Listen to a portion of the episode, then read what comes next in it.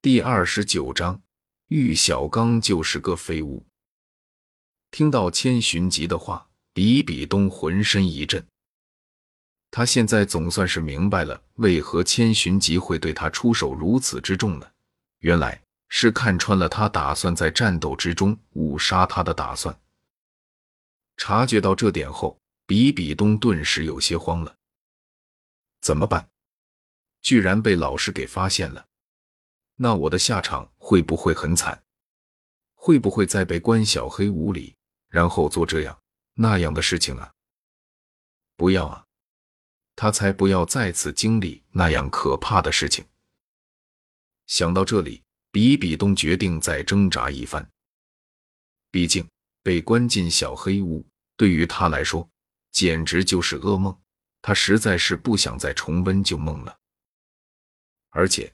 现在只不过是他打算在战斗之中准备暗害自己的老师的算计被发现了罢了，之前的投毒还没有被发现，说不得他还有机会。这样想着，他强撑着身体坐了起来，然后一脸无辜的表情看着千寻疾：“沙老师，老师您在说什么？您是不是误会了？徒儿怎么会对老师您下杀手啊？”看着一脸无辜、浑身上下无比凄惨、一副可怜兮兮模样的比比东，如果是之前的那个千寻疾，说不得会看在师徒的情分上，以及顾念武魂殿的未来，原谅比比东的这一次蠢行。毕竟比比东天赋异禀，且拥有双生武魂，是武魂殿不世出的天才，如果就此杀掉，未免太可惜了。更何况，对方也不是第一次做这种蠢事了。之前还曾经为了玉小刚这个废物，要背叛自己的老师和宗门。不过后来被千寻疾用特殊手段阻止了，就是了。背叛师门这种大罪尚且可以被原谅，区区杀身之过，又有什么原谅不了的？只可惜比比东无论如何都想不到。他的老师早已不是之前那个养他、疼他的武魂殿教皇千寻疾了，而是已然获得了重生的穿越者。哦，不会对我下杀手？可我怎么感觉，冬儿你刚才出手的样子，一点都不像是和自己的老师切磋的样子啊，反倒是像要杀自己的仇人一般呢？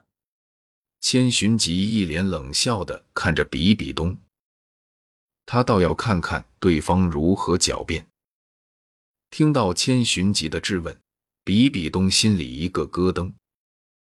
不过好在他在出手之前就给自己想好了理由，因此他并没有慌。老师，您误会了，您可是九十五级封号斗罗，徒儿不用全力的话，怎么会是您的对手？而且如果不用全力的话，那这场比试根本就没有意义，也是对老师你最大的不尊重啊！再说了，就算徒儿使出了全部的手段，不也没有能伤害到老师您吗？说到最后的时候，比比东不动声色的拍了个马屁。哦，是吗？千寻疾似笑非笑的看着比比东，脸上的表情很是玩味。嗯，这个解释还算可以。勉强算你过关了，只可惜此时的比比东全然没有注意到这一点，他还在庆幸着，庆幸着自己想到的借口说服了千寻疾，庆幸着自己还有机会。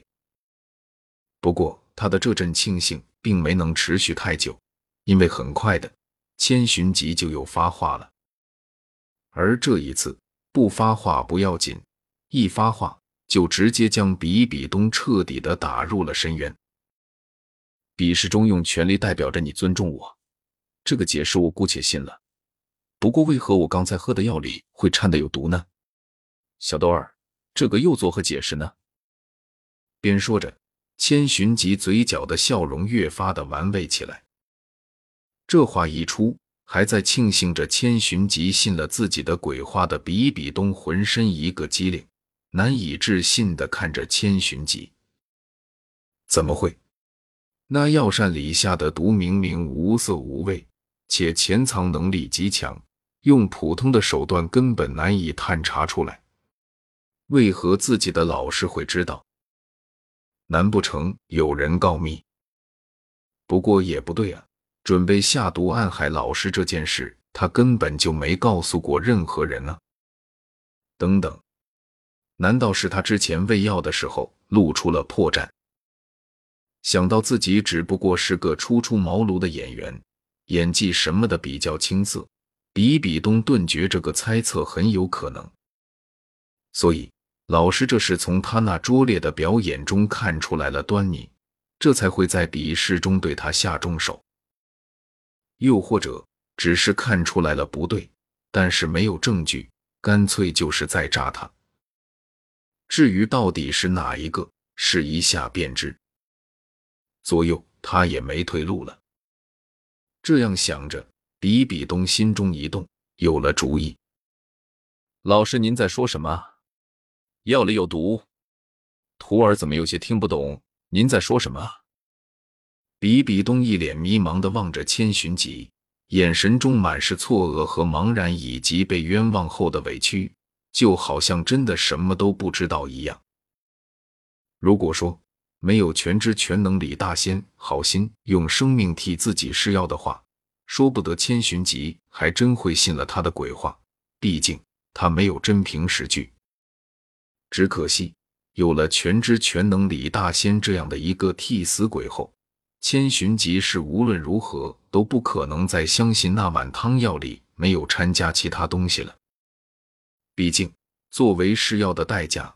全知全能李大仙已经去地府报道了。想到某人那悲惨的下场，再联想到如果没有对方挡在，那下场悲惨的人就会是自己，千寻疾顿时没了和比比东继续装下去的心思，当即没好气的说道：“行了，不用狡辩了。你觉得，如果我没有证据的话，会这样问你吗？”说罢。不等比比东继续狡辩，千寻疾又扔下了一句话：“不过我倒是没想到，你居然会为了玉小刚那个废物，竟然要杀我这个老师。看来我对你真的是太纵容了，纵容到了你已经到了不知好歹的程度。”边说着，千寻疾一把掐住了比比东的下巴，眼神里满是冷然：“小刚他不是废物。”比比东狠狠地甩了甩头，甩开了他的钳制。与此同时，他也不忘为自己的情郎争辩。